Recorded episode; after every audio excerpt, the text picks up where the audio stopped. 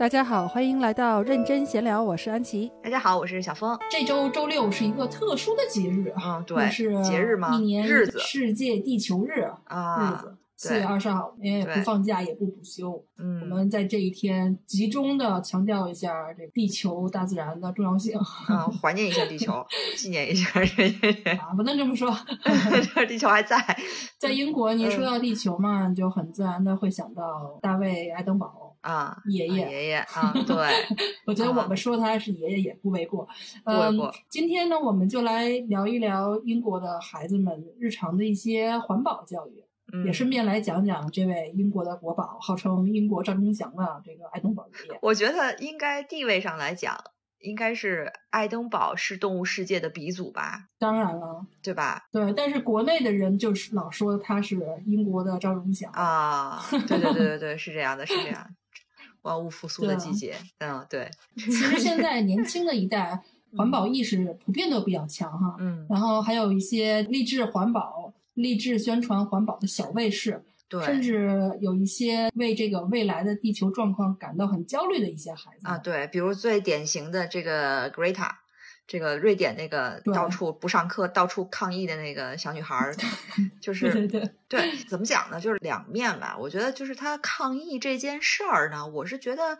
作用有多大，我是打一个问号的。可是我是很佩服这个小孩的勇气的，而且我觉得我听过他一个访谈，他绝对不会就是随便拿一个牌子就去抗议，就是因为他脑子里有很多很多的数据，很多很多的资料，对，就是他存了很多的东西，他有很多的事实支持他去做这个事情。对，呃，虽然他只有二十岁，他很清楚自己现在作为一个公众人物，在这个方面的一些作用，他就是最大化的这些去做这些作用，希望能够影响到。当然，能不能影响到我们也没法说。可是他对自己的这条路是很清楚的，所以这一点上，我觉得我也是很佩服他的。对，嗯，他这样的年轻人其实并不是少数。我前段时间就追那那个美剧，就《Queer Eye》嘛，叫什么？这个中文叫什么？酷儿啥啥啥的那个五个那酷儿的那个造型师啊，什么室内设计师就帮那人改造嘛。嗯，然后有一集就是那五个人帮忙改造的那个女孩，又是一个十八岁的，就刚高中毕业，然后还没上大学的一个，她就是置身环保公益活动的，她成立了一个组织。嗯，然后呢，她就是天天的废寝忘食的工作，那么一个美一个美国女孩，就是完全做的全是环保的各种项目。嗯，他的所有的同事都是跟他一个年龄层的年轻美国孩子，嗯，所以其实可以看到，这个在他们这一代孩子心中紧迫感其实是有的，环保意识其实是非常的强的，甚至都已经比上课还重要，比自己找工作还重要，就是这是一件正事儿。对，我是觉得呢，就我们其实不需要给孩子们制造焦虑哈，但是呢，在英国的话，我身边看来对孩子的这个环保的教育，其实是从日常点点滴滴就是渗一一点点渗透的。基本上就是从衣食住行啊、书影音啊这几个方面。嗯，小峰，我想问一下，你在英国的时候，就是在你你们娃的学校里有叫什么 Eco Governor 的吗？那个时候好像没有，或者是说高年级有，我们还没带到高年级就走了嘛。但是我们现在的学校有这个 Sustainability Ambassador，这个就是类似差不多的职位，那也差不多啊，对，差不多。他在干嘛呀？关灯啊。满楼关灯去，直升。他因为因为西西去年当了一年，然后我说你们都干嘛呀？他说我们就是每天中午去关灯。我说那除此以外呢？他说好像我们做的只能是关灯，然后总不能关空调吧，热死了。啊，但是他们会就是定期开会，然后也会有一些偶尔的一些就是，好像是给大家小朋友讲一些环保的东西啊。鼓励大家去做一些举动啊，类似这种吧，但是很偶尔的了。正常工作就是关灯。嗯，Alfie 是他们学校，Alfie 和 Annie Rose 他们其实都有这个职位，就一好像是一个年级一个啊。但是 Annie Rose 没竞选上，Alfie 竞选上了，就是他是他们年级的这个 Eco Governor。然后我我特别逗，我问他你主要在干嘛呀？他说捡垃圾。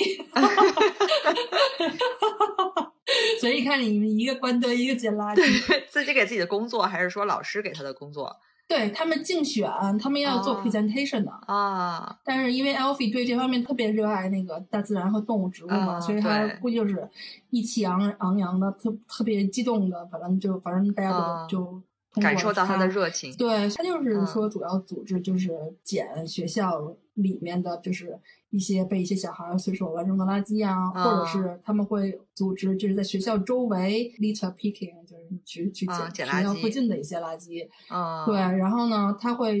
反正有一些小的活动，比如协助老师就做一些关于环保的一些小活动什么的。然后上哦个学期期末，就是他们呃，不是所有人，就只有这个每个年级的 eco governor 和每个年级的 people governor。就 people 哦 governor，我问了他一下，他好像说是就跟什么跟政治人际关系有相关，我也没听没太听明白到底是干嘛的。人力部反正就。是，就这几个小孩儿，然后就被老师带到那个英就伦敦那国会，然后去啊参观政府的那个辩论了。规格很高、啊。然后我说你学到嗯什么了？他说就学到政治。然后你再具体问他吧，反正我也不知道他到底都学到什么了。反正他就是看人家辩论来的，然后就学学政治啊，然后一些一些政策的制定什么的。哦，那那那挺还挺好搞笑的啊，挺搞笑的。但是应该也也也看到他们那些辩论不解决问题的一面，光辩论了。政策的制定嘛，就是对对对讨论多元性嘛。对，不过我们说回到这 个保护环境，其实我知道你，其实你做的嗯挺多，而且你知道的也蛮多的。你之前也经常没事儿跟我说一嗯说、啊。那那你就从从、嗯就从你开始，就是你来，我们来捋一捋，说哪些方面其实我们都可以举手之劳就可以做到，那就可以保护我们的地球。对，而且可以顺嗯便教孩子也去做。对，就是我们先从这个衣食住行的这个穿衣服开始吧。好，呃，其实这个方面呢比较简单，也比较直接，因为我们知道，就是华盛就是这个 行行业啊华盛顿是制造这个 地球污染的最主要的一个行业之一。嗯，然后，因为它每年产生的这个废弃的这个衣服啊、鞋呀、包啊什么，就我们不嗯要了、扔了的这些东西呢，它其实是成为垃圾填埋的最主要的一个来源。嗯，就根据二零一八年联合国欧洲经济委员会就这个 UNECE 的这个数据，嗯说时尚产业生产占人类碳排放量的百分之十，嗯，就这一个行业的百分之十。哇，然后呢，导致水源的枯竭，并且就是污染，因为它生产嘛，对，呃，尤其是什么染色，嗯，像皮革的染色，那种假皮革的染色啊，衣料的染色，所以就是嗯它其实的对它的这个排污，对这个河流和溪流的污污染就很严重，那最后都会汇到海洋里面。嗯然后呢，此外呢，每年有百分之八十五的这个纺织品就会被扔进垃、哦 垃圾场。所以呢，就算了一下说，基本上每一秒钟，你就想象，咣当就有一一个大型垃圾车的这个衣服就被扔掉了。了而这个时装业使用的所有的材料中，大约百分之六十是由塑料制成的，嗯。或者这种所谓的化纤哈。然后呢，你洗涤这些类型的衣服呢，就会将大量的微塑料，就那种小颗粒嗯。排放到海洋当中。然后就留存在这个海洋生物的体内，那又有一部分呢，这个海洋生物就会被我们人类吃掉，反正最后呢就会报应在我们自己的身上，就是存留在我们自己的身体里，然后产生各种各样的病。所以把体外的东西弄到了体内，就是你觉得它扔了，其实你就吃回来了。嗯，对，所以所以我们说减少消费，其实这个东西，呃，现在是完全两个极端的一个一个观点，一个观点就是。因为你看各种社交媒体，就是不断的有有一种人，就是不断的给你种草，就是不断的在买买买，就一个物欲横流的一个现象。还有一种就是说要断舍离，怎样怎样怎样。但是从这一层面上来讲，从你所的说法来讲，我们确实要少买衣服。就但我觉得我在新加坡确实少买了很多衣服，因为就一个季节嘛，因为太热因为很多时装面料，对对对，尤其是相对廉价一点的，就是可能我们觉得哎负担得起的，可以多买的这种时装面料，反倒是很严重的这种污染物，对就对健康啊、自己的健康啊，包括野生动物的生存环境都有非常就是致命破坏性的那个影响。还有一些材料，我们觉得它很昂贵，但其实它的污染和它的破坏也是很大。比如说羊绒衫，羊绒啊衫其实是羊绵羊的那一层，就是很少的一部分嘛，所以你其实嗯你要拿织这么一件羊绒衫，可能你要很早就去去涂羊羊身上的那些毛，就就大批大批的羊就会扒扒掉这层毛。其实嗯对对，其实对他们是不好的。所以那个有时候羊绒衫的需求增大，其实是背后是很多很多羊被年纪轻轻的就被，所以你想象。所以我我。对，因为我我妈是一个重度的羊绒衫老年人爱好者，羊对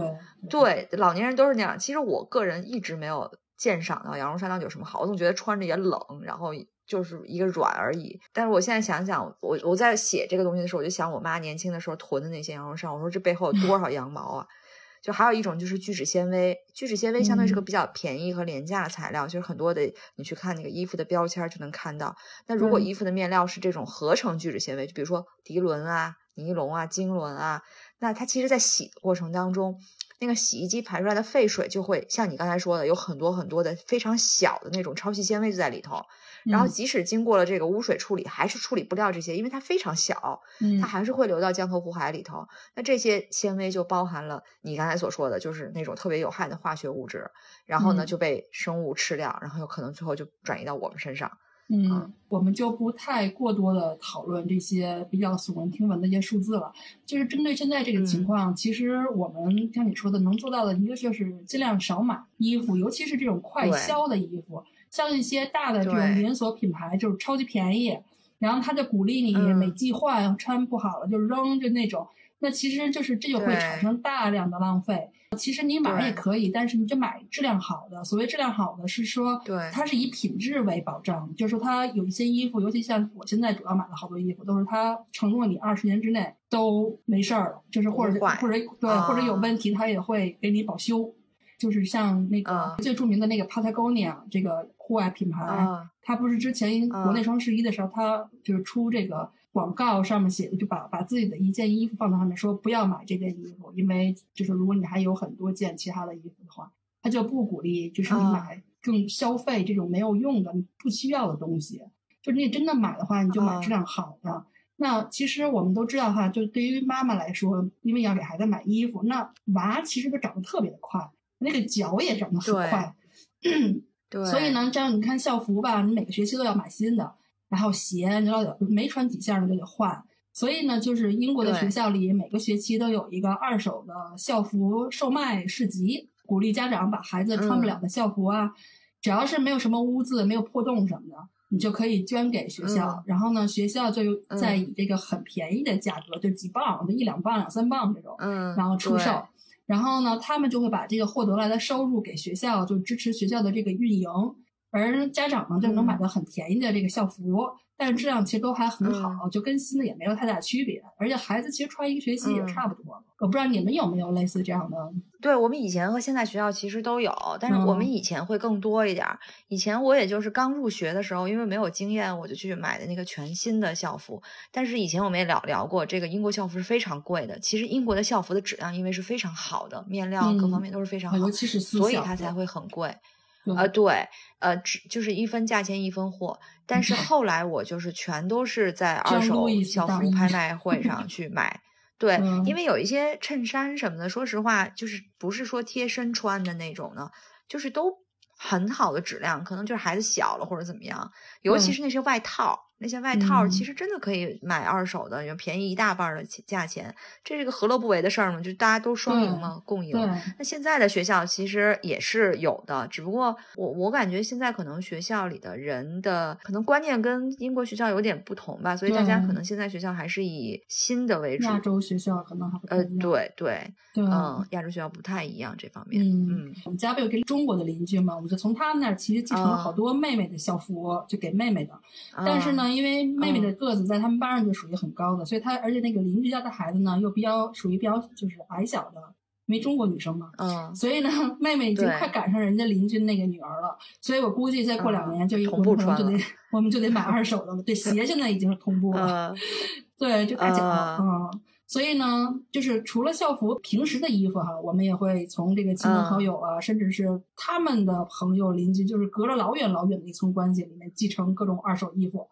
那其实这个对于小朋友来说，你别觉得好像是说啊，那个穿给我穿什么的衣服呀？他其实他们都不会这么想的，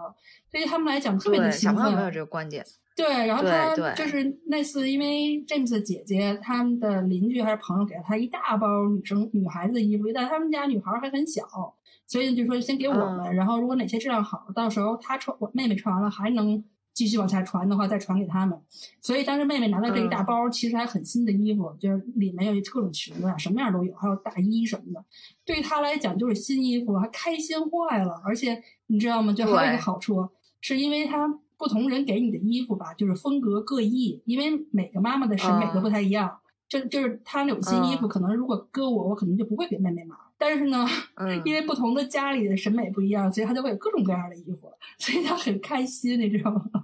对，一次可以试各种风格。嗯、对，而且他的而且他的鞋都很新，所以其实能够省很多嗯钱。对，所以我不知道你有没有继承别人这个衣服的经验，或者说给别人衣服呢？呃，我们老二就没有过新衣服，都是你家继承的。俩女儿可不是吗？对，我们家还不是继承他姐的，是继承周边所有的女孩。因为 Coco 她长得就同龄里头算小的，就是但嗯凡比他大一点点都可以给他。挺好就他们全同班同学。其对，嗯前两天他妈妈还给了我一堆衣服，是他同班同学的，就是因为比他大 大概一对对对年吧，嗯然后就给到他，还都挺，确实是。那像这个同班同学的，他的衣服风格就比较的，就深颜色为主，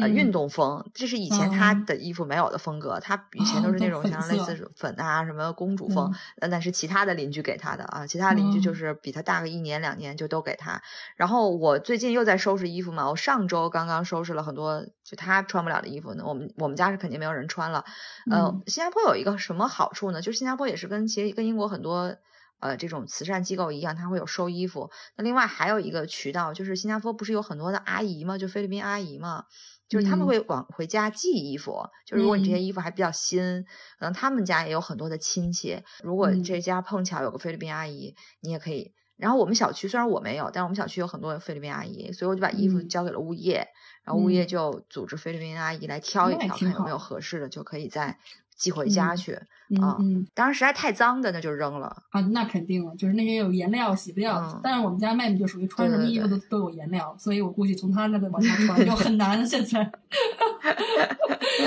对我小时候我就继承过我爸爸的日本朋友，然后他女儿的衣服，啊，然后当时我就拿到啊这些漂洋过海的这个外国货的时候，我就别提多开心了，因为那时候我父母也不喜欢给我买衣服，然后就在国内那个时代也没有那么多好看的、那么洋气的衣服，然后那个时候日本女生的衣服就太 fashion 了，就是。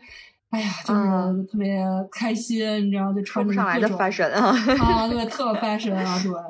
嗯所以其实我们也不是说就不能够完全买新衣服，就只是说希望作嗯为家长的我们尽量，如果买的话，刚才说买质量好的，不要就是说穿一季就扔掉了，尽量那个买而且环保性的衣服。也就是说，现在这个就是时装行业，他们其实已经越来越注重，尤其是英国的时装行业，我觉得他们现在在大力的改造自己。因为他觉得他马上就要被嗯这个、被人们唾弃了，你知道吗？所以他们现嗯在很多公司都已经开始采用的那个材料面料是可再生的，就是 sustainable 的，嗯然后或者是说嗯是从上面之前的回收的、嗯 recycle 的材料。如果有这种回收再利用的材料生产的衣服，那你就尽量买这种，就不要就是等于是说不需要再去生产新的嘛。然后你就买质量嗯尽量好一点的。反正我最近偶尔买一些衣服，我也会就看这几条。还有就是要尽量买当地产的，因为其实它，比如说我在英国，我就尽量买 Made in 嗯 Britain 这种，因为它就可以减少运输，这样的话就减少了很多碳排放。而且呢，嗯我还会关注一些，比如说我在网上买嘛，那我就会关注它，嗯就整个送过来的里包装、外包装、各种标签儿、名牌儿什么的，就这些材料它用的是不是都可以回收的？嗯，就有的时候因为哦有的可能品牌它用了太多的这种塑料塑料袋儿，然后而且还不能回收，我就会抵制他们，以后下次不买了。对，所以嗯就是我觉得这个时尚行业其实已经意识到这个，所以现在很多的，尤其是运动品牌哈，他们现在连塑料袋儿什么都是可回收的。现而且我就是最近不是买那个宜家的家具嘛，现在宜家的一些纸壳还有它里面的那个连塑料泡嗯沫都是可回收的了。嗯。啊、我觉得这个大趋势是非常非常好。哦，这我没注意。嗯嗯，就是大家都已经意识到这保护环境迫在眉睫了。可能你不对做我不做，可能这个分钟的事儿。因为现在这个气候的变化，这是大家肉眼都可以见太的，明显了就是，对对对，对，很很明显的有变化，所以大家觉得可能这件事儿非常的非常的紧嗯迫了。嗯啊，那其实这些都是我们能够做得到，就是你去少少种点儿草，少买点儿衣服，买衣服的时候注意一下材料，或者你的嗯孩子的衣服可以继承的就继承一些，这些其实都是可以很容易做到的，只是举手之劳只要我们愿意做。对对，那我们说完这个穿，那我们现在聊聊吃啊、因为嗯我们每天都在吃，一日三餐，民以食为天嘛，所以嗯吃的方面，我我知道你也有很多经验。反正嗯我只知道，就吃的方面，就是我我听说我有的朋友是不吃牛肉的，因为牛嗯在饲养和就是整个的这从生到死到成为牛肉的这个链条中，涉及到很多很多的污染，所以他就嗯不吃牛肉。不知道这方面你有什么经验？这个部分作为作为一个这个爱吃的中国人来讲，其实很难控哈。控制的很难。对，就是因为咱们太爱吃了嘛。你说，你说每种肉你都能想出特别好吃的这个中国菜，所以你其实很难说这种做法，对，你说我很难说我不吃牛肉了，那其实很多牛肉，哎，你得想想好多家乡美食，你就会流流口水。所以，但是呢，像像嗯 James，我知道他有很多朋友现在都已经转变成为这个素食，或者直接就 vegan，了不知道嗯，国内叫纯素食。不是说就身体不好，那个嗯，我看那个男的，就是他精瘦，但是他身体巨巨牛，我觉得身体状况比我和 James 都好。嗯，就是为了环保。对他就是为了环保。我我觉得这一点其实完全不吃肉哈，我觉得我我们俩都做不到，因为离不开肉但是你就是说，刚才你说的这个牛。呃，其实按说就是这种畜牧啊，或者这种家禽，其实它都会造成温室气体。但是呢，就是因为这个动物的体型越大呢，它造成的就越多。而这个牛呢，它基本上是我们养的最就几乎是最大的一种动物了吧。然后，而且它的那个对，嗯而且它量很大，然后它整个的这个一个产业链带来的种种吧，所以牛它变成了一个特别突出的一种动物。但是其实就是说，嗯普遍来讲，就是这个吃肉吧，和畜牧养殖都其实都是会造成大量的碳排放和这个嗯水资源的浪费。嗯英国政府现在它的网官方的那个 gov.uk 的那个网站上，它就官方写了好几条，就是怎么通过吃来环保，挺有意思的。一说一点破，大家一听其实都很清晰明了。第一条呢就是少吃肉，多吃蔬菜和水果，这不跟咱妈妈平时说的一样的吗？对对对，多吃对水吃菜呀，啊。我虽然抵抵制不了这个肉类，但是因为我知道牛就是牛这个产业，呃，尤其是牛奶产业，所以其实我已经有三三到四年吧不喝牛奶了。呃，我现在就是所有的哦都用就是有机豆奶，纯植物的嘛。那 Alfie Alfie 和 Annie Rose 呢 Annie Rose 完全不喝牛奶，然后 Alfie 是偶尔喝一点，哦，就还好。反正我就觉得先从我做起呗，我能做点是点呗。嗯，就是这，样，嗯，然后有的时候 Alfie 他我们会给他买一小就是那种小桶的小桶装的，不会浪费但。他有的时候喝不了，要如果快坏了的话，我就偶尔就就是为了它不坏，我就嗯倒到我咖啡里。嗯，但是基本上我看我跟他们讲，他们都知道妈妈基本上不喝牛奶，就是因为减少嗯减减少这个牛奶的需求。嗯对，但是因为这个豆奶其实它它是含蛋白质的这个量是很高的，所以其实一点都不会说比牛奶差。嗯然后那个网站官方第第二条就是说要吃应季的这个蔬菜和水果。你看这个嗯又跟咱们跟 妈妈说的一样和和妈妈说听的妈妈的话说一样，对对对。不用官方说，你听你妈说就行了。对，就比如说你在英国哈，大冬天的你非要吃西瓜，那这个西瓜它就是要么从欧洲或者非洲运过来的，要么就是大棚里培育出来的。嗯那这两种都就是都会耗费大量的能源和水资源，不管是运还是种，嗯对吧？然后它都会排放大量的碳，所以你吃应季的话，就是用当季的这个呃阳光和和水培养出来的这个菜和水果呢，就会减少这个问题，就是能嗯减少就减少呗，从一点一点做起。对，那第三点呢，就是说要计划好你一周或者接下来几天吃的饭都要吃什么，你要按照这个计划去采购，就避免你买大量的这个食物，然后造成浪费。嗯就根据这个政府的数据说，英国每年就会产生一千五百万吨的食物浪费。嚯。嗯，因为也也 确实是因为我们也知道，他西方人分餐，他分餐其实很多小孩吃不完也就扔了。对，嗯，就对不像我们的好像老传统，可能还会比如说放冰箱里头，第二天，比如尤其是肉菜，可能青菜就不行了，肉菜有的时候隔夜，有的人还吃。但我现在知道英国也有很多那个 apps，好像是可以从附近的餐厅或者超市。就是免费，或者是就是少量的钱，就去拿他们当天剩下来的不要的食物。首先，他们就当天可能快到了七点以后，他们就会就是非常大的折扣去卖这些东西，就不要浪费嘛。但是这个也，我觉得也不能说你因为它便宜，然后一块儿哇拿回来一堆面包，你又吃不了，最后还是浪费，或者是对自己身体不好硬塞进 去。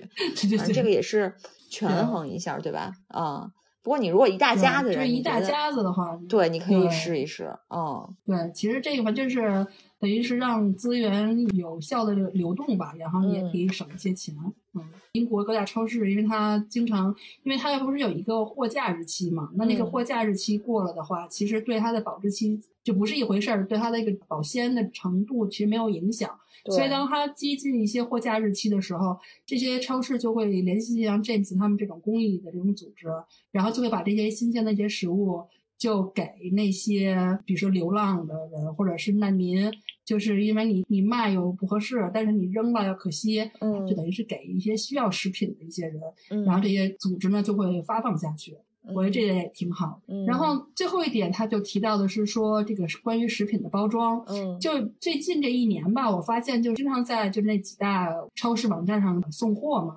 嗯就平时我们都很少去超市买，都是直接送货。那其实就会发现很多的产品，它的包装都已经发生了改变。嗯，比如说包牛排的，过去你说它可能两边都是塑料什么的，对，啊还不能回收，现在是基本上就是都可以回收了，而且它现在会纸，对，然后它会用那种防水比较好的纸，有的是，嗯，就是你可以直接就可以回收，反正这都是基本上我们现在回收的那个垃圾桶的那个量，要比不可回收的垃圾桶的那个垃圾的量要多很多，就大一一倍多吧，嗯，就说明大部分的包装都在用。所以这个超市其实已经非常注意这些食品的这个过度包装啊，然后还有不可回收的这些包装。然后我们其实作为家长可以教育孩子，就是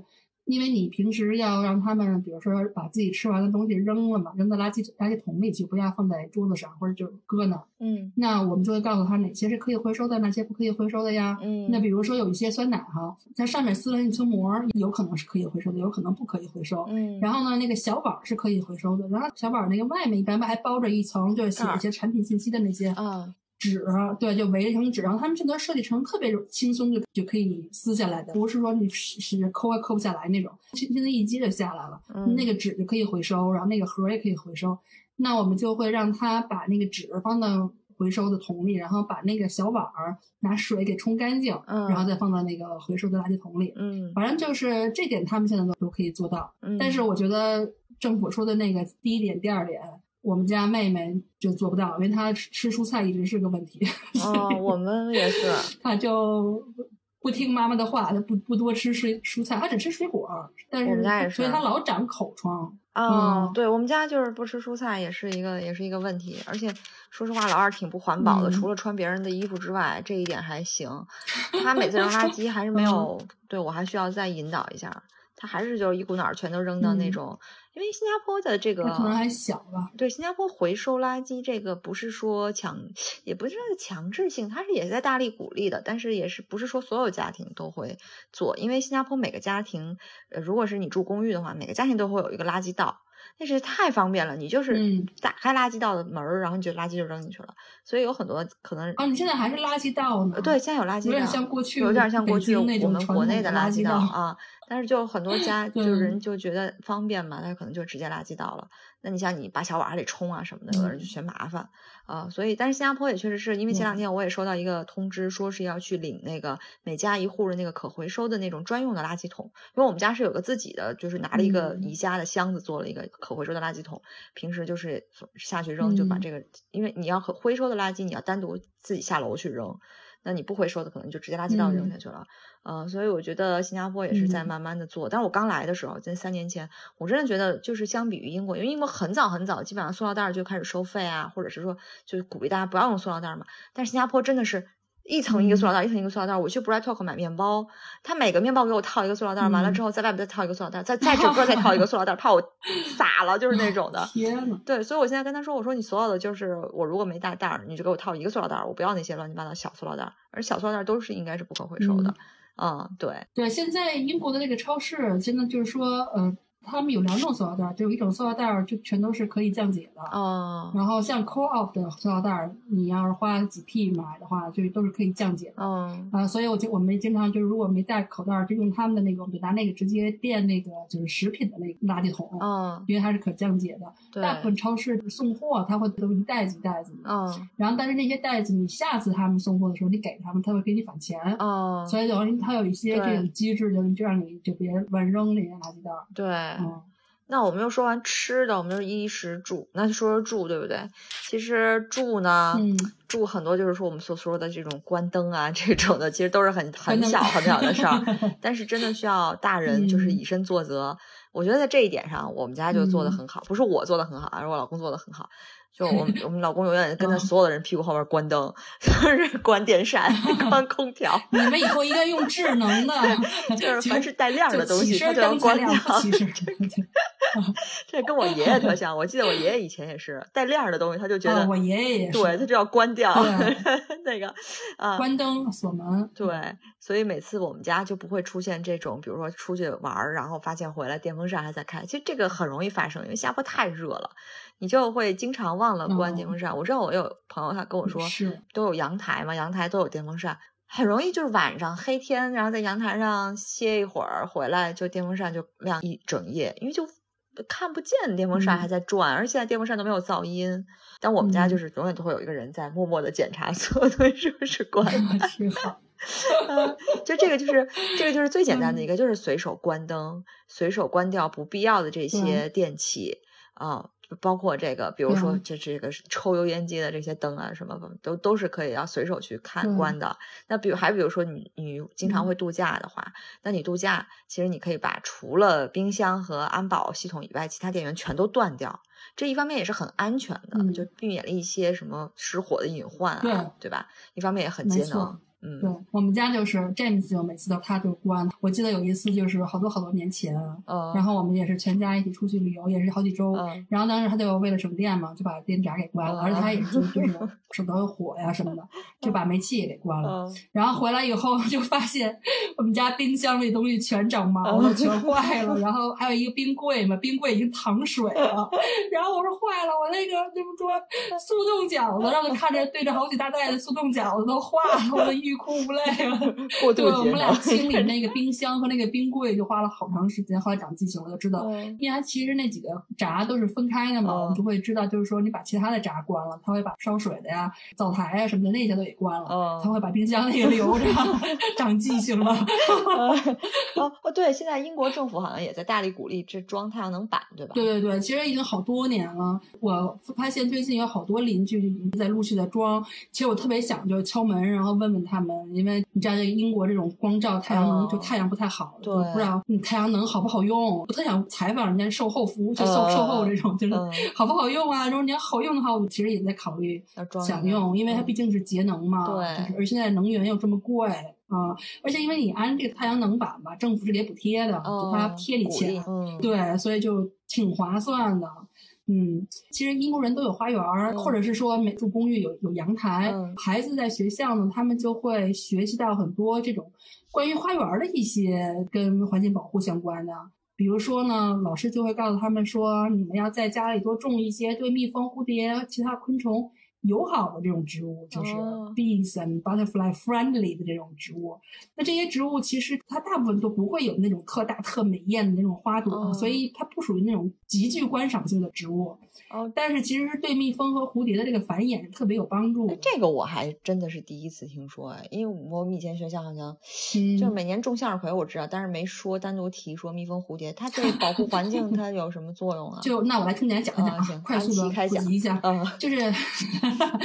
就近就有几十年了吧，就英国的其实包括蜜蜂、蝴蝶、蛾子，就这一类的昆虫吧，数量都是在急剧减少的。啊因为原因其实就是有农业呀，农业它有一些开林，然后就是种田啊，但也有就是使使用的一些杀虫剂啊，一些农作物的那种产品吧，就是造成了一些，比如说因为你开垦这些土地，你就造成了一些它们这种小昆虫的栖息地就减少了。嗯那大家可能就说。这个蜜蜂为什么重要？因为英国宣传了很久了，其实好多大家都知道为什么蜜蜂很重要。嗯但是蝴蝶和蛾子这种鳞翅目的小昆虫，啊为什么那么重要呢？就是一个是有一个很有意思一点是说，蛾子是分类学和生态学上最多样化的昆虫种类，昆虫的种类就占世界物种的百分之六十。啊你想，它是昆虫中的最多的种类，哦。对，昆虫中的昆虫。嗯。那昆虫对整个全球的生态系统就非常非常重要。因为它们都是食物链底层的部分，哦。就各种各样的动物哦。都吃它们，哦，没错，而且它们一种动物也不是所有的蛾子都吃，所有的蝴蝶都吃，它们可能是分类的，它们的多样性其实就保证了其他物种的多样性。哦，那蝴蝶和蛾子呢，它们跟蜜蜂一样，都是采花授粉的嘛，嗯所以它就对授粉特别特别的重要。有四分之三开花的植物，嗯大和大约百分之三十五的我们世界粮食的这个作物的繁育，都依赖动物去授粉。嗯那其实我们吃的粮食中有三分之一都是靠这种小动物，就是鸟类、蝙蝠、哦蜜蜂、蝴蝶、蛾子，还有一些乱七八糟的什么甲壳虫这种昆虫授粉。那蝴蝶比蜜蜂有一个好处是，它比蜜蜂能飞得更远，哦，所以它就可以在更广阔的地区授粉，嗯就是更加的加强这个多样性，因为它就不会近亲繁殖嘛。嗯你想，它就把它不会是隔壁的两朵花儿互相传一传，它是把哦这块儿的这个州的就花儿花粉传到了那个那个周围那嗯个区域就嗯很远。对对对对，这里加播一个特别有意思的一个冷知识，就是蝴蝶比蜜蜂具有更好的这个色彩感知力。嗯，这个蜜蜂它其实看不到红色，然后呢，蝴蝶呢就会选择颜色更鲜艳的花朵授粉。所以就是我们的常识中，为什么觉得花朵越大，你会看到蝴蝶更多，哦就是这个原因。哦，明白明白，嗯，然后蝴蝶呢，对这个生态系统的这个稳定性起到特别大的作用。就比如说一个地方，如果蝴蝶很多，就说明呃生态系统非常良好，非常健康。嗯，因为它刚才说了嘛，因为它是食物链底部，它既是别人的猎物，它也吃别的东西。对，在科学家的这个领域被称为叫 key indicators，、哦，就是怎么讲呢？直接翻为关键性物种。嗯尤其是蛾子，蛾子可能比蝴蝶更，因为它蛾子的种类更多。嗯就这就意味着是说，它们的数量的下降，就可能是确定环境中的化学或者是物理变化。嗯，科学家就会看蝴蝶和蛾子的这个种类呃的变化减少、增加，来判断环境的变化，因为它们对这个生态系统的变化反应特别快，生呃嗯生命周期很短，所以它稍微环境一变，它们就死了。嗯那它的数量就会急剧减少，所以呢，就变成一个特别好的一个 indicator。哦所以呢，科学生物学家们就用鳞翅目的昆虫来检查当地的这个生态系统是不是很健康。这种鳞翅目呢，因为它们对这个气候和天气又非常的依赖，嗯所以呢，又可以帮助这个科学家监测气候的变化，尤其像什么大气的这种这种什么污染呀，还有什么就湿湿度啊什么的。哦蝴蝶呢，就对监测全球气候变化的科学家非常有有帮助。啊，嗯温度的稍微变化都会影响它们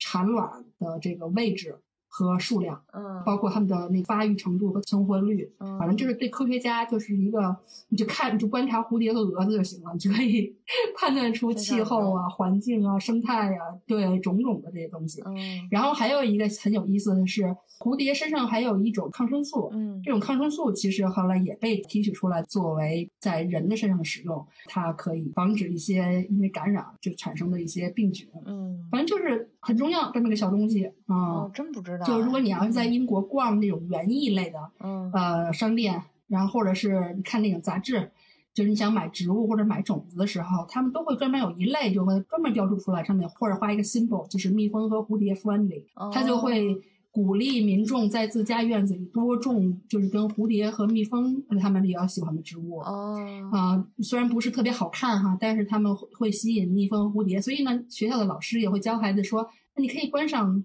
蝴蝶呀、你可以观赏蜜蜂啊，不要害怕蜜蜂啊，嗯，就是这样啊。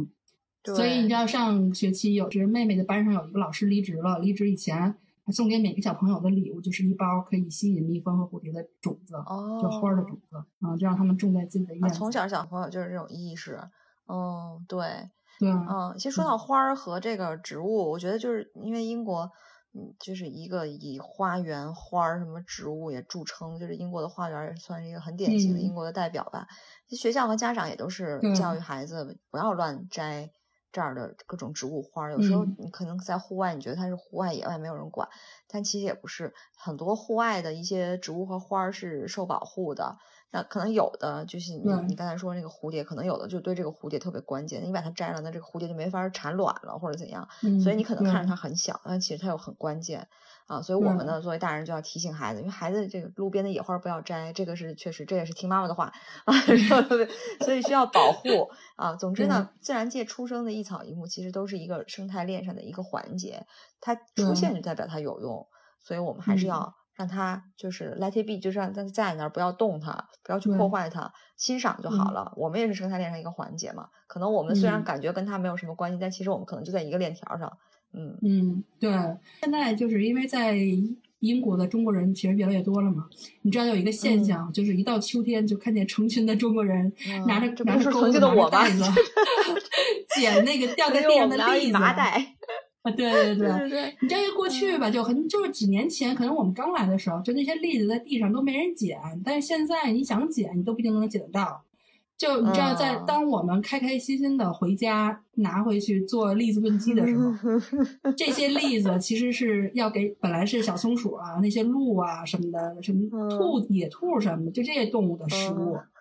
嗯、尤其是松鼠，人家秋天就指着过冬呢。那你说是嗯，你抢人家口粮？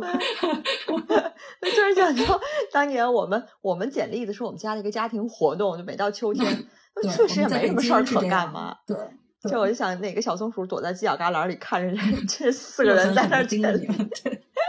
对对 对，所以你知道现在这个现象多了，就有很多就是受到保护的地区，就那个政府它会挂一个中英文的牌子，就说这里的、这里不许采栗子。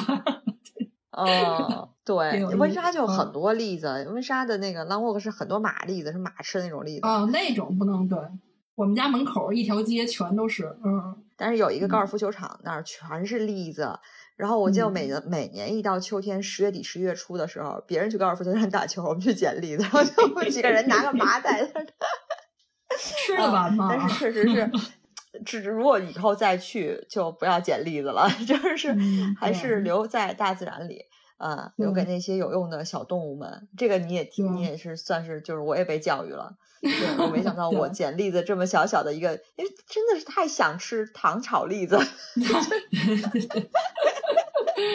对，其实他们有那种卖尤其像土耳其店有卖的那种，就是特别大的，像国内那种栗子。对，就是你是不好其实你买一。袋儿还行吧，我觉得你买买一袋儿也就差不多了。就是那些其实英国你捡的栗子，你很少能捡到很大的那种小栗子，你包起来费劲死了。你不如留给人家松鼠吃，留给松鼠。对对对，嗯嗯，对，所以我们就要教育孩子，就尤其我要跟安妮 Rose 说，就是你不要去乱去采花儿去。我说你那个花儿，你给人揪下来，人就死了。那些果子你带回家，你也没用，对吧？你不如留在大自然里，嗯你留给那些需要的小动物们。你说一人薅一把，很快就没了。嗯，对我觉得就是说啊，除了那种荒野求生的这种场景，我们必须要从大自然里这个获取生存的物资。就是你一般嗯这种生活中，我觉得你就就放自然一马吧，就留在那儿。嗯，对。我前两天还看见一个新闻，就是说现在学校和政府就会鼓励大家的花园里头不要把篱笆围得太死，就是下面要露一点儿，就说给小刺猬。这也是我最近才知道这个新闻。啊，你最近才知道，一最近才知道，我不知道英嗯国 它这个英国现在的刺猬会这么的急剧下降。因为我也没见过刺猬，说实话，我在我在我就见过一次刺猬，我也没觉得这个物种，我一直觉得刺猬哦，这个物种我老见到刺猬，是吧？？不会不会出现这种断崖式下降，而且他们还做过一个叫《英国刺猬现状报告》，就说这个乡间啊，因为现在这种可能砍伐啊，各种各种的这些活动啊，人类的活动就越来越不适宜这个刺猬的生活了。因为它它需嗯要生活的那个树篱笆底下和野外的那种田边儿的那种地带，可能它生活的地带也比较有限吧。但是现在这种要不就篱笆围得很紧，对吧？它又没法主要是在乡村，你知道被高速公路上车压啊扁，对好多刺猬。对对对对对，所嗯。以做这个研究的人员就希望，就说大家在自己的这个院子里给刺猬留一个活口，让它有一个容身之地，就简单的打一个孔，把这里外的绿色空间连起来，刺猬可以安嗯全的四处活动就行。因为刺猬其实也嗯没有什么，不像老鼠，说实话，你有时候看见老鼠觉得哎呀挺可怕，的或者怎么样，但刺猬又没有害，对不对？其实是刺猬特别可爱，我小时候在家里还养刺猬。你那个篱笆你都不需要打孔，就是它那个篱笆，你其实只要就是它下面不要完全封死，下面你留个缝儿嗯就行。这原理是这样，就是因为嗯一只刺猬它 是要就是需要每天晚上都需要跑几公里去觅食或者是求偶，所以它其实活动的范围嗯特别大。如果它就刚跑一会儿，就就进一死胡同。转半天它也转不出去，哦你说那它很难哦去觅食，它会忍饥挨饿，你知道吗？所以呢，就是只有说把这些绿色空间都连起来，才适合它们生存。还有一点是说，不要把那种大的那种黑色的塑料袋儿之类的这种东西留在花园里，因为它们有的时候会误食，或者是会被缠住。嗯而且呢，就是比如说，就是在花园里面，有时候我们会杀那个鼻涕虫嘛。嗯就是你杀鼻涕虫的话，用那种药剂，还是要用有机的，不要用那种化学有有毒的那种。因为刺猬嗯它主要就吃毛毛虫和鼻涕虫。那你想，它要是吃嗯了被化学制剂杀死的鼻涕虫，那它们也就会被毒死了。嗯，其实你你说你最近几年才知道，我是可能有十几年了，就十几年前英国就是这样。我当时带我父母嗯去苏格兰就去玩儿，那个我上厕所，那厕所门号就就贴着那个小小海报，就猬说他们有嗯专门有个刺猬保护组织，然后他就是说你如果看到刺猬，请你就是请你打个报告，你就告诉他们，因为他们要统计就是当地的刺猬的数量是否有减少，是否增加，就是那个时候就已经在急剧的减少，哦现在是还是同样的情况。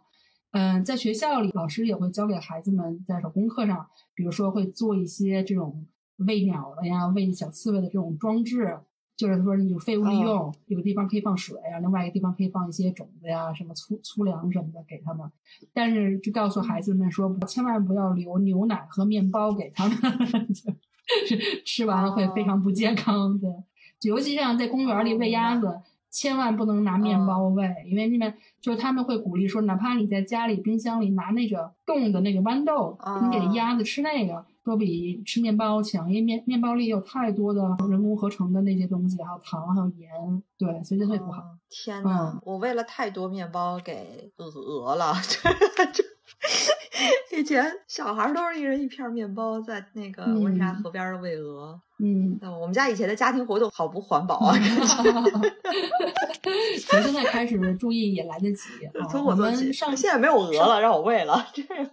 我们上周那去公园，然后我们就花了大量的时间，一个特别美的公园，那俩人跟那儿喂鹅、喂鸭子，有一些人在喂嗯面包，然后 Alfie 就特别想冲上去跟人说不要喂面包，然后就被 James 制止了，就是你就让人家就是嗯你你自己知道就好，你不要去就是就是打扰别人。但是那个湖边儿上就有那么一个鸭子的那个食料的那么一个嗯，对机器，都是 contactless 付款。嗯一磅，然后他给你一大堆那种鸭食，加工好的那种啊。这种应该就是说让它更明显一些，就说你们不要喂面包，你就直接喂我这东西，我这东西又很上面都写堆够你喂的。大牌子上面写不要面包，照照样好多人就就直接问喂面包。我不知道是不是因为吃不完但我们河边没要过期了还是干嘛？我们河边确实没有，不知道现在有没有。以前确实没有说不让喂面包什么的，所以很多。但你知道那个面包好多鸭子都吃不完吗？因为太多人喂了，然后都飘在那个湖面上，就也是污染，对然后后面就会长很多的那种藻类啊什么，就也是特别的不好。哦，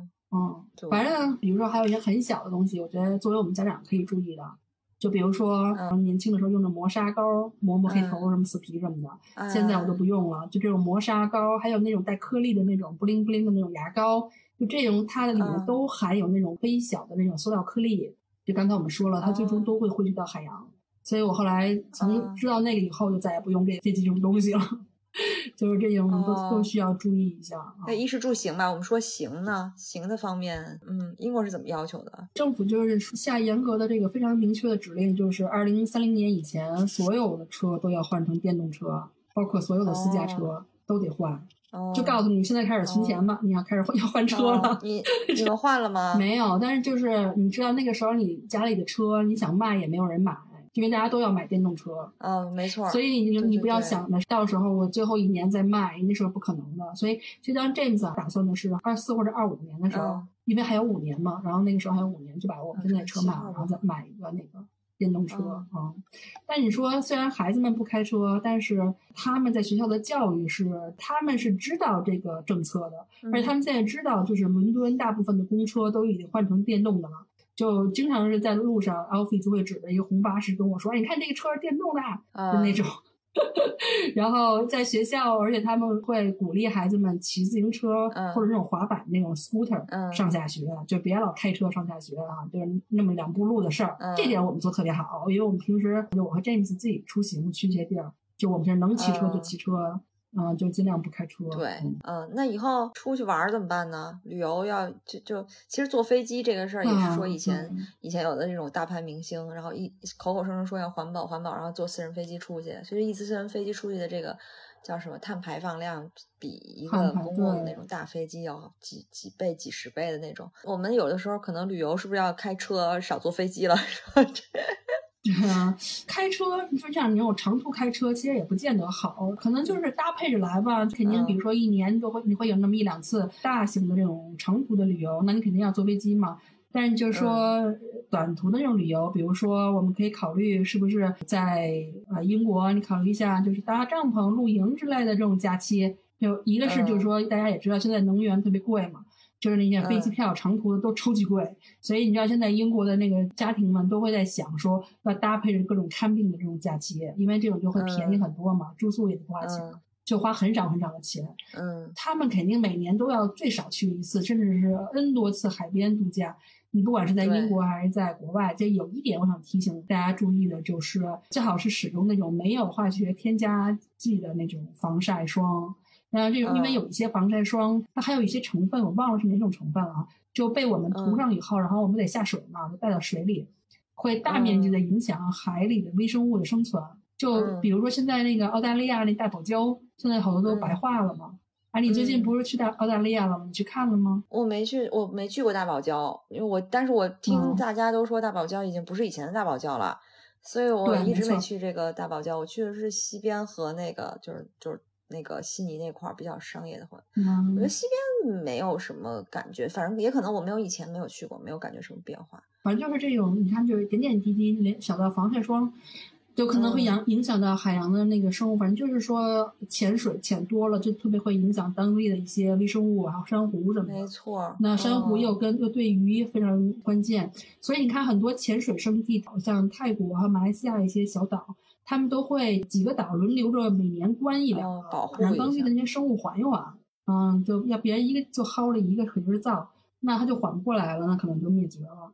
嗯，就跟那个每年有禁渔期是一个道理，就是你每年可劲儿的捕鱼的话，像我我我是山东的，那我们那个其实很早以前就是每年有多少多少禁渔期，然后几月份开始才才开场就有打鱼这样的，也是一种保护嘛。嗯对。嗯但是那个我我记得去澳大利亚，我们去了一个叫栈道吧，就是那种伸到海里的栈道，它有一个是所谓的就号称是伸到海里栈道的一个最长的小火车，嗯那个栈道其实也是一直修，一直修，一直修。然后栈道的尽头那个底下的那些栈道那个铁柱子伸到海里的，哎，它反倒形成了一个新的生态环境。就那个铁柱子就变成了一些珊瑚和海藻的一些栖息地，然后这些鱼就围着这儿，对所以就形成了一个很奇特的一个生态景观。然后它在那个栈嗯道的，就整个这个栈道的最后那个小小房子那儿做了一个地下的观赏的叫什么拓吧，就是你可以通过这个嗯窗就看它那些铁柱子周边的那些，还挺好玩的。啊，所以也是有的嗯时候也是我们可以创造一些一些生态环境，就是嗯虽然是有一些人为的东西，但是你尽量的考虑的周到，或者是尽量做一些调研的话，可能反倒会起到一个好的效果。嗯，那我们以上说这么多，其实也没有办法完全覆盖所有的方方面面。对，但是那个孩子的环保意识都是从小从点点滴滴培养起来的。啊、其实除了学校和家长的这个教育和影响以外，我们可以做的就是说，通过让孩子去看书啊、看电影啊、纪录片啊，嗯包括带他们多去大自然里去亲自感受，然后让他们爱上大自然，爱上一些动物和生物，那他们自然而然的就会产生要保护他们的一些愿望。对，哎我们在聊了一个小时之后，终于说到 国宝了，就是说到纪录片了。这个纪录片真的是英国的 BBC 的纪录片，可能是每个小朋友小的时候都看过几部，所以我们就不得不提这个这个国宝爱登堡爷爷。只不过大家不知道，因为它是冠名在《动物世界》下面儿。啊，对，但我们的最早的启蒙嗯就是《动物世界》啊，对，《动物世界》其实那个时候咱们没有很多条件去拍，其实他们都是大量的购买了 BBC 的一些镜头，对好多都是爱丁爱丁堡的拍的。但是现在的技术可以说是是真是日新月异啊！你看他现在拍的那些，这个最新的一个我没看，什么这个蓝色星球啊，什么脉动这几个我看的，哇塞，这个真的是，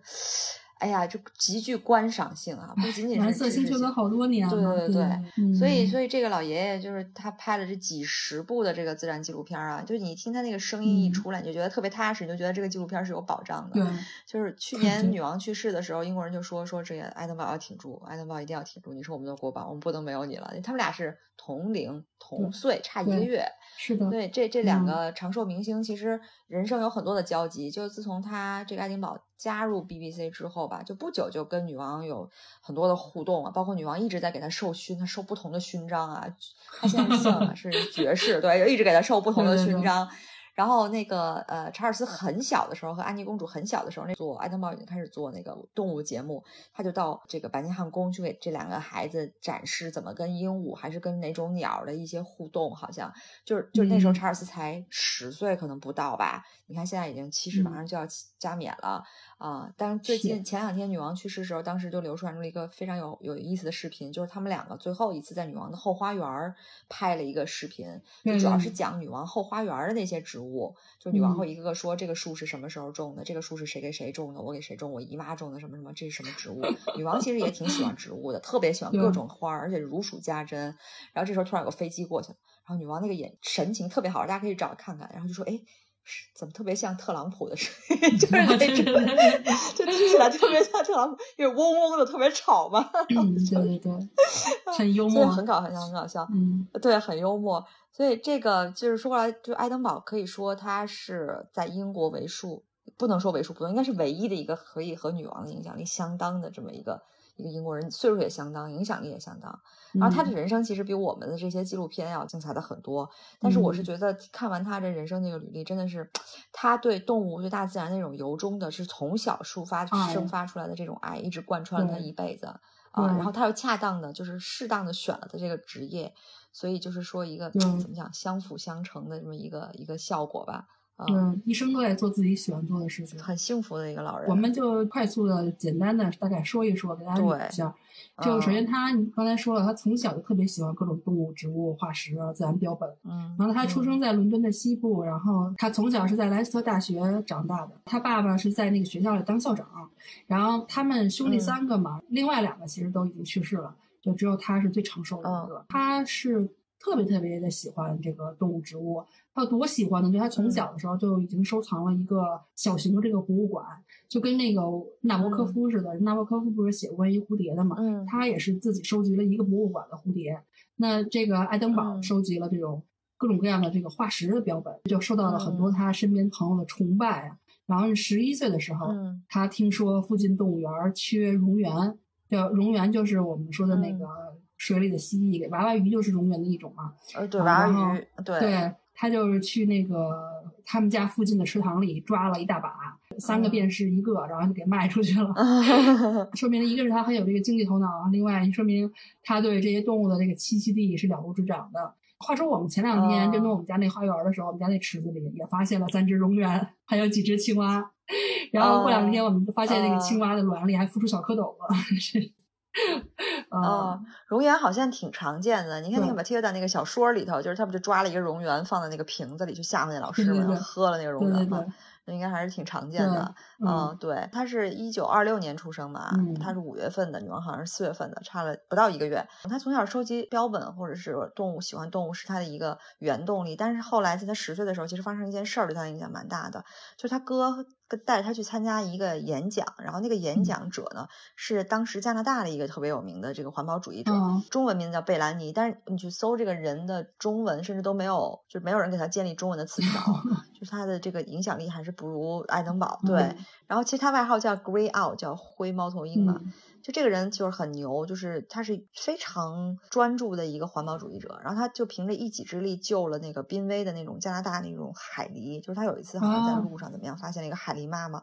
啊，具体怎么救我也不知道。总总之呢，他在那次演讲当中就讲了这个过程。爱登堡的哥哥后来才回忆说，爱登堡为什么一生会从事这个东西。说其实当时爱登堡就被这个人的这种保护环境的这种力量所征服了，而且他也非常佩服这个人对于加拿大荒野动物的那种保护。因为在一九三六年，大家想想那个年代，各种工业就是如火如荼的时候，没有人会想到保护环境这个东西的。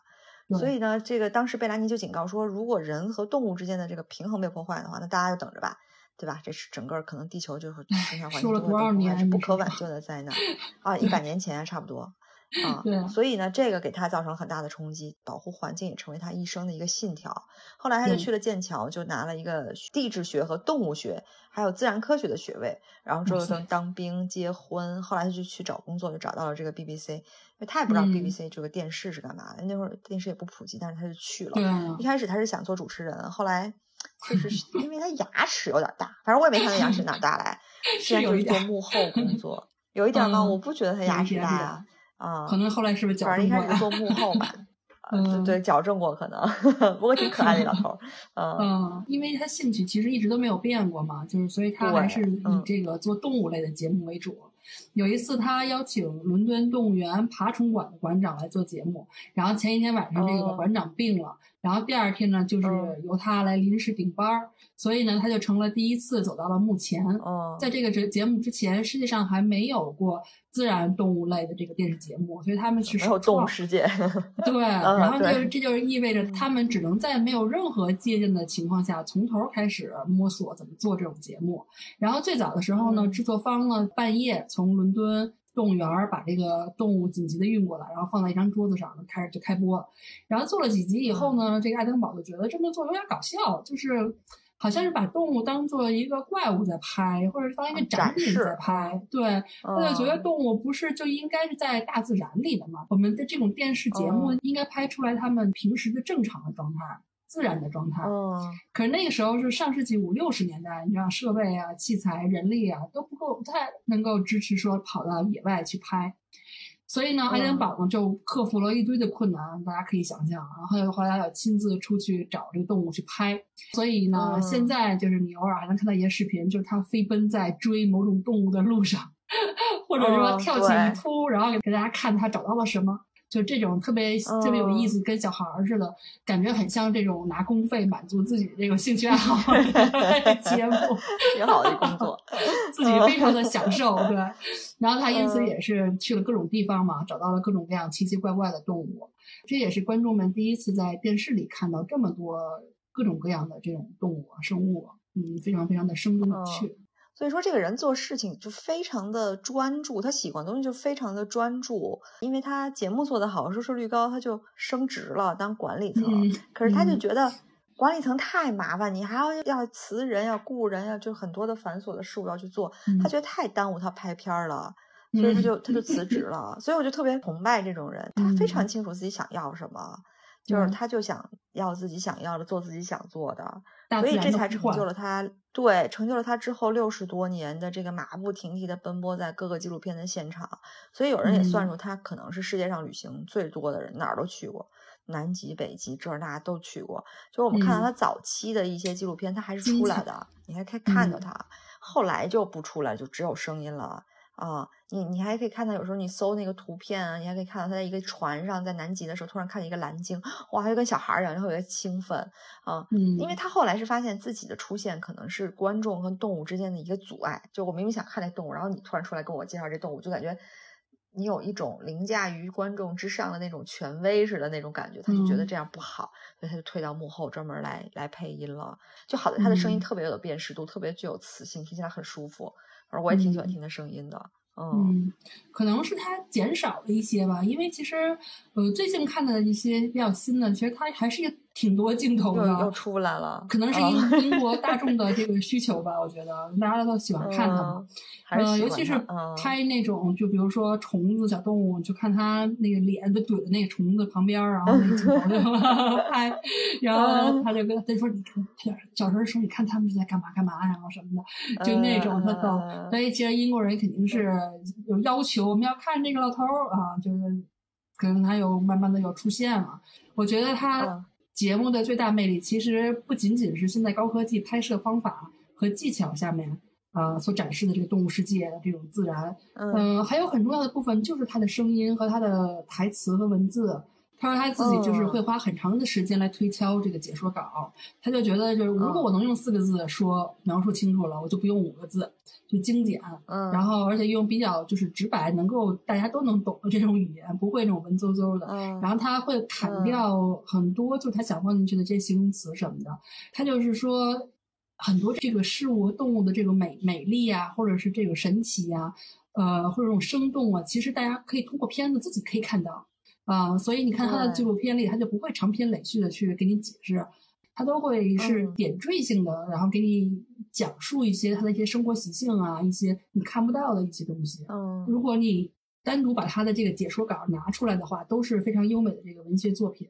啊、同时呢，嗯。他配音又很快速。据说一个常年跟他合作的导演，就这个导演跟很多好莱坞演员都合作过，说一般一部九十分钟的电影，他们可能要花三到四天你才能够全都配完音。但是你跟爱登堡合作，用一个小时就能搞定五十分钟的这个解说。哦所以足见了他的这个严谨和专专业，而且还非常的精简，嗯所以就嗯，挺高速高效的。对。然后最近他拍的这这些片子，片子的主体介绍动物的部分拍完了以后，后面都会有一些花絮，就专门是给你看团队怎么拍这些动物的。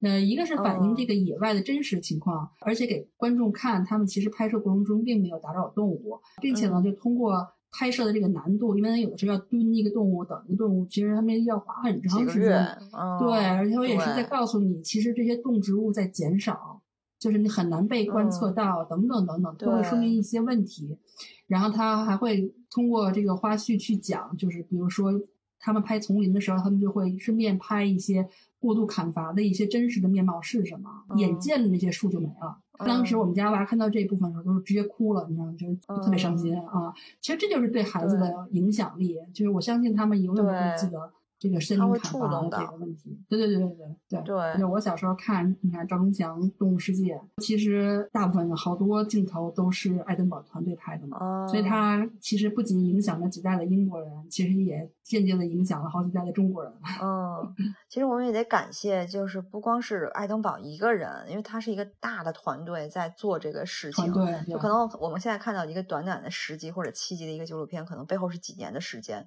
我记得我前两天看过一个新闻，就是好像是《地球脉动》，也不是哪一个里头的那个摄影师是去南极拍企鹅，他在南极整整待了八个嗯。月，就拍了企鹅的那嗯。大概几十分钟的一个一段镜头吧，就就待了八个月。他和他。的另外一个同事就这俩人，他被那个什么嗯。船还是什么送到那个南极大陆上，然后他就说，啊，那就可能就是与世隔绝八个月。这八个月里头，他老婆还生了孩子，他都没有见见他老婆生孩子，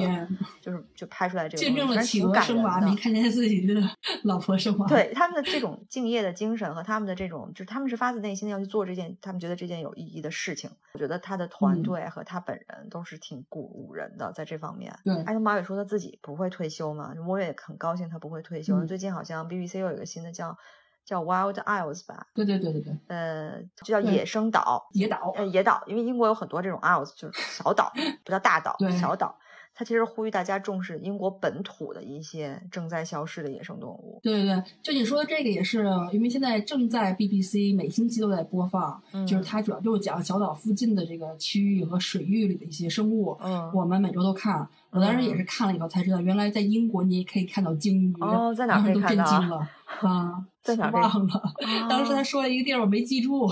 那个名字不太好记。重复重就可以看。到鲸鱼。哦，我看了一下，在小破站上现在已经有预告片了，就估计国内应该也很快就能看到了。我也去看，我还没看呢，好像现在播了五集，也不是六嗯集。对嗯，就是因为嗯他在保护环境和保护动植物这方面的贡献太大了，就有太多太多的动物植物其实是拿它命名的。你看我这儿搜的资料有二十多个，长长的就不一一说了啊，就这里头最著名的一个叫是爱登堡猪笼草，大家就可以搜搜，很典型的一个猪笼草，就是叫爱登堡猪笼草。还有这个动物里头有这个爱登堡一种龟，爱登堡粪金龟，还有一种老鼠叫长喙什么针鼹鼠。说实话，我都没看过这些动物是什么，但是都是拿嗯爱登堡的名字来命名的。所以说，这个老爷子这一生其实也挺值的啊，就是还留下了这么多动植物。是我们我和 James 当时我们俩没结婚呢，然后当时在国内买那个 VCD、啊 DVD 看那个 BBC 这些节目，然后当时我们俩就老老学他其中说一句话说，这是我们什么有史以来第一次在镜头上记录下这个动物，啊对对对或者说他们我们第一次发现了这个新的物种，对对对然后我们就老形 容他这个。说对，特别的特别的有磁性。他拍了这么多，其实他现在他自己的儿子嗯也在做这方面，但他的儿子更偏向于古生物和考古的那、那块儿。他现在在澳洲做教授啊啊，所以所以也是算是子承父业，哦挺好的，也说明他的他的影响到了自己的家人。他拍了这么多纪录片，他其实一方面是为了记录，它另一方面主要还是想呼吁大家都去想做好自己的职责，要看到这个世界是多么的对物种是多么的丰富多彩。美丽，对，大家要嗯保护它。比如说在那个海洋系列，我记得那个镜头，就他说他去到世界的任何一个海域都可以看到大量的塑料垃圾，而且一些海鸟和海龟的胃里头都可以看到触目惊心的这种塑料碎片。鲨鱼里也有，对，对播出之后就对王室以王室为主的整个这个社会就有很大的震动嘛。就女王当时就在就在他们那个皇宫里头就发布了一个开始了一个不就是不用塑料制品的这样一个活动。就是那个蓝色星球二，其实也是嗯二零一六、二零一七吧，算是几很很多年前了，算是。嗯，嗯，其实我觉得他属于在英文里讲属于 inspiring 的对人，就是他会启发和激励很多的人去从事相关的行业，或者是行动起来去保护这样我们的那个生态系统。除了呃他的这个系列，其实还有很多类似的电影和视频，嗯或者这纪录片，其实我们都可以给娃看，而且有很多的书。就在这里呢，我们也鼓励大家，就是除了绘本和小说哈、也多给孩子看一些这种 non-fiction 非虚构类的书，嗯因为这一类的书里面有很大一部分都是关于动物、植物、自然环境，包括一些濒危动物、植物，或或者是已经灭绝了的，嗯，就是让孩子们多了解大自然啊、呃原始是什么状况，现在什么状况。就是他也许会会很爱动物，他也许很爱植物，嗯这个你可能都都不知道，从侧面去影响他。那其中有一有一套书，其实我很推荐，嗯，尤其是家里有小学低龄阶段的孩子啊，就这一系列是英国的这个 RSPB 出的。那 RSPB 是叫啊、呃英国皇家鸟类保护协会，嗯它出了一套书叫 First Book of 啥啥啥啥啥，比如说 First Book of Pond Life，就是池塘里的对池塘里的生物、生命。对，它 First Book 一般都是给小孩看的嘛，就第一本儿。还有比如说 First Book of Seashore，就是海岸线边儿上的生物。这是书是干嘛的呢？就是它给你介绍，比如说在英国的海岸线或者这种 rock 嗯 pool，、你都能看见什么样的植物呢，或动物呢？它会把所有的小到那种小海藻、小海母、小小水母，什么各种蛤蜊什么的啊、然后还有鸟什么的，它都会给你介绍一下。嗯它后面会附带一个 checklist，、嗯而且书特别小，特别薄。我们家买一套，当时给 Elfie、比如说我们去海边儿的时候，我们就会带着海边儿那个书，嗯然后就会让他拿着那书去找。他就会看，哎，我看到了这个，我看到了那个，我看到了这个 oyster，或者我看到了那个 mussels，或者我看到那个海海里的那种海蜗牛，嗯他就会打勾。嗯他的同时呢，他就会学习到整个这生态圈是什么样，他就会知道这个生态系统，海边生态圈都有什么样的动物、什么样的鸟类、什么样的植物，然后他也会记得那长什么样子。所以到嗯。现在，Alfie 都是旅游，每次我们去旅游到一个不同的国家或者地方，他都会很关注这些小虫子呀、蜥蜴呀这种小动物，就是从那个时候养成的一个习惯。嗯。这套书有好多好多种，还有包括那种树林里的呀、你的后花园里啊，嗯。反正就推荐有能力的话可以给孩子买，因为你带孩子去外面玩儿，你也给他找找事儿干嘛，对让他兴奋起来，对吧？对所以这也是一种活动。对，嗯，另外这个刚才说这个 RSPB 这个机构啊，顺便说一下，他们其实每年都会组织一个全民观鸟活动，啊我不知道你当时有没有听说过？没有没参加过它就，是 bird spotting，在网站上你每年就是好像春天什么时候开始，然后你就报名，嗯报名以后呢，你就在每天你在自己家里院子里啊，上下班路上啊，或者你带娃什么的出去野外散步啊，你看到什么什么鸟，你就在他的网站上找它了，然后把它记录下来。哦，就他们最后会评选，比如说谁看到的种类最多，嗯因为英国其实有很多特别专业的那种观鸟的人嘛，现在在国内观鸟也开始流行起来了哈。那嗯同时，这个活动其实也从另外一方面帮助这个组织统计英国各地区的鸟类数量的分布和变化，对吧？因为它全国的人都会 submit 这个数据嘛。啊然后这个活动，我们家娃那个学校也是带着娃一起参与了。然后那个哦。学校课后还有一个观赏俱乐部，就一人发一个望远镜，特别搞笑，特别搞笑。哦。然后我的那个婆婆，她也是因为英国的燕子数量也在减少，所以她像什么 volunteer 啊，就她会去申请到英国各地旅游的时候，都会记录这个有没有看到燕子，然后数量大概什么，就会还帮助人家去哦统计数字，嗯就是一挺好个玩的。运用民众的力量去统计数字的这么一个嗯，这这方挺好玩的，法。怪不得有那么多统计和研究呢。民众的力量是伟大的。啊，对，然后你知道，因为说到那个蝴蝶，呃，很现在减少嘛。现在当时疫情以后，原来英国人们都 lock down 在家也没事干，然后他们就开始进行那个全民观蝴蝶比赛，就看大家都可以看到什么样的蝴蝶。对。